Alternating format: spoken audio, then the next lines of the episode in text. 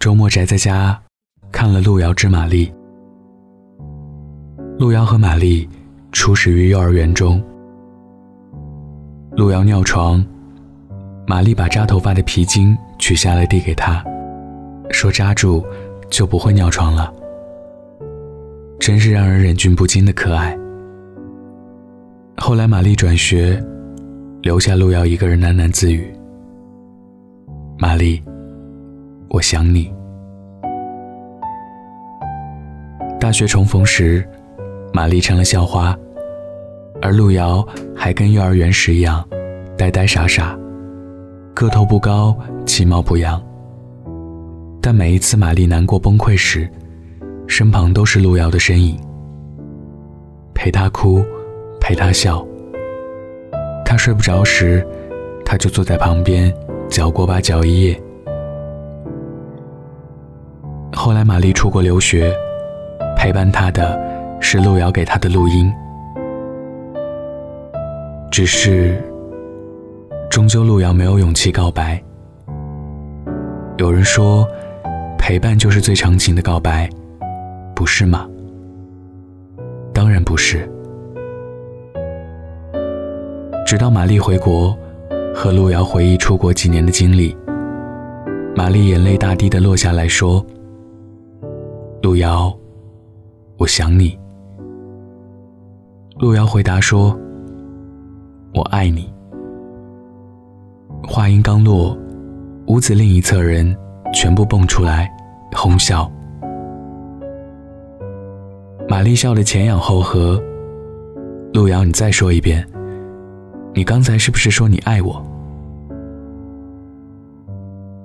这个恶作剧其实并不新鲜。路遥怒而难言。我想的爱情，是我们的情爱，终归是私密的。无论选择怎样告白的方式，我都不希望它是被你当成炫耀的谈资。更不愿意他成为你骄纵的筹码。路遥抓起衣服，飞快地逃离房间。路上接到无数个玛丽打来的电话，他将手机扔进了一座长拱桥下面的江水里。陪同好友一起去了西班牙旅游度蜜月，这个时候机会总算来了。但是即使睡在一起。哪怕玛丽穿着性感睡衣，依旧什么也没发生。对于结尾，俩人在街头相拥而泣说的那句“再见吗？”难，难就算了。看似悲凉，实则是路遥太过卑微。年少时，我们总被张爱玲那句。喜欢一个人，卑微到尘埃里，然后开出花来，感动得一塌糊涂。而且，我相信有不少人真的这样爱过，这样卑微到尘土的爱过。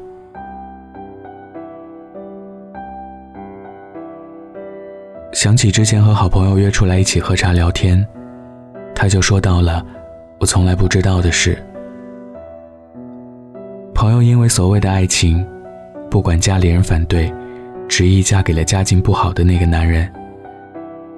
结婚后，因为男方家庭条件关系，两个人和男方的父母同住一间房，两张床之间只隔着一张帘子。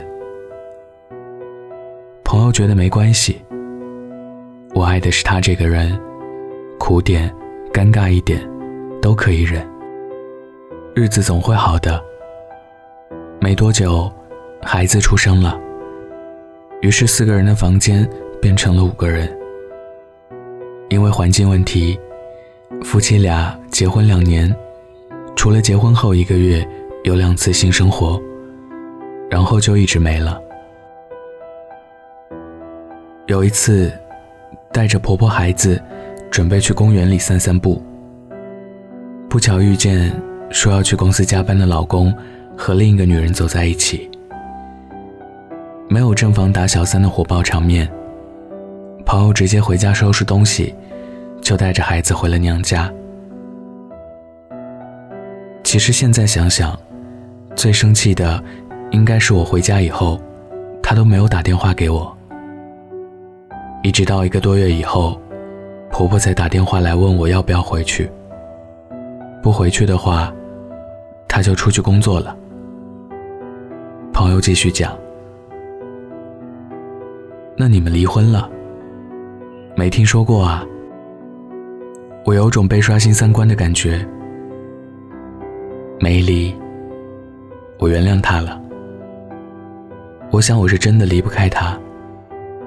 在一起那么多年，你知道的，我有多爱他。我当时恨不得跳起来扇他耳光，质问他：“你怎么这么傻？什么时候，女孩子喜欢上一个人，变成那么无脑的事情了？爸妈从小没告诉你不能倒贴吗？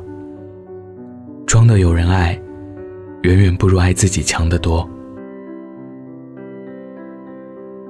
我一直以为，我们已然不再相信这种自以为是的爱情，追求的是一种我能够为他付出一切，他可以宠我一世的理想爱情。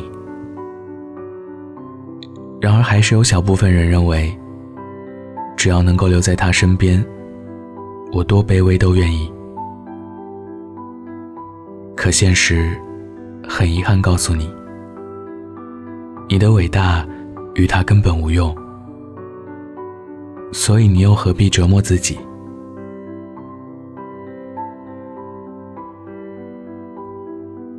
如果现在的一段爱情需要折磨，那这算哪门子的爱情啊？在爱情里，不够舒适，就是不够爱。都说了，爱情是需要势均力敌的，自我感动。根本不能换来爱情。你自以为的卑微，能够彰显出对爱情莫大的付出，在对方眼里，只是一个没有理智、我呼之则来、挥之即去的游泳伞兵。你说我付出了很多，他不可能，也不可以不爱我。这不是伟大。这是企图用卑微来勒索爱情。我们的身边从来都不缺乏这种自我感动的爱情献身主义者，因为一味卑微的追逐会让你丧失自我。听没听说过，有一种病叫做听着伤感歌曲，就是给自己代号入座，看着男神喜欢别人。就浑身上下不舒服，且战斗力爆表，是吧？倘若喜欢上一个人，内心活动就会特别多。你想着，他今天为什么不找我聊天？他就是跟其他女孩子出去看电影了。他为什么没有回复你？就是因为，他不想回复你。明明还没开始，可是脑子里已经脑补出了和他拥抱的一百八十种姿势。每次鼓起勇气去找他，他的反应越发的冷淡。你能不能自己给自己甩两巴掌，告诉自己，你也是人，给自己留点尊严好吗？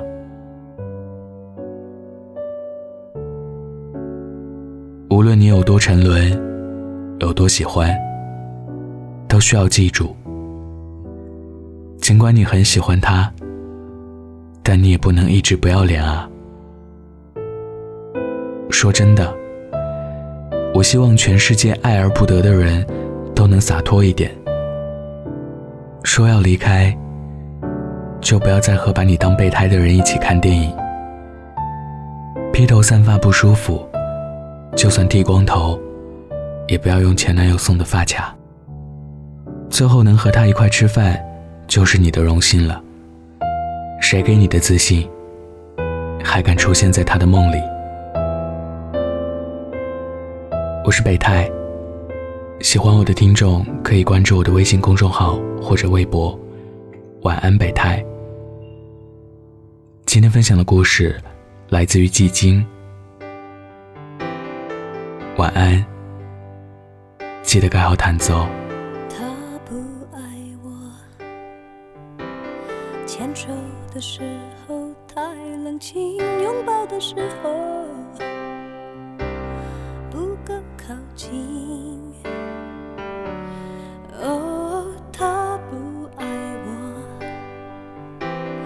说话的时候不认真沉默的时候又太用心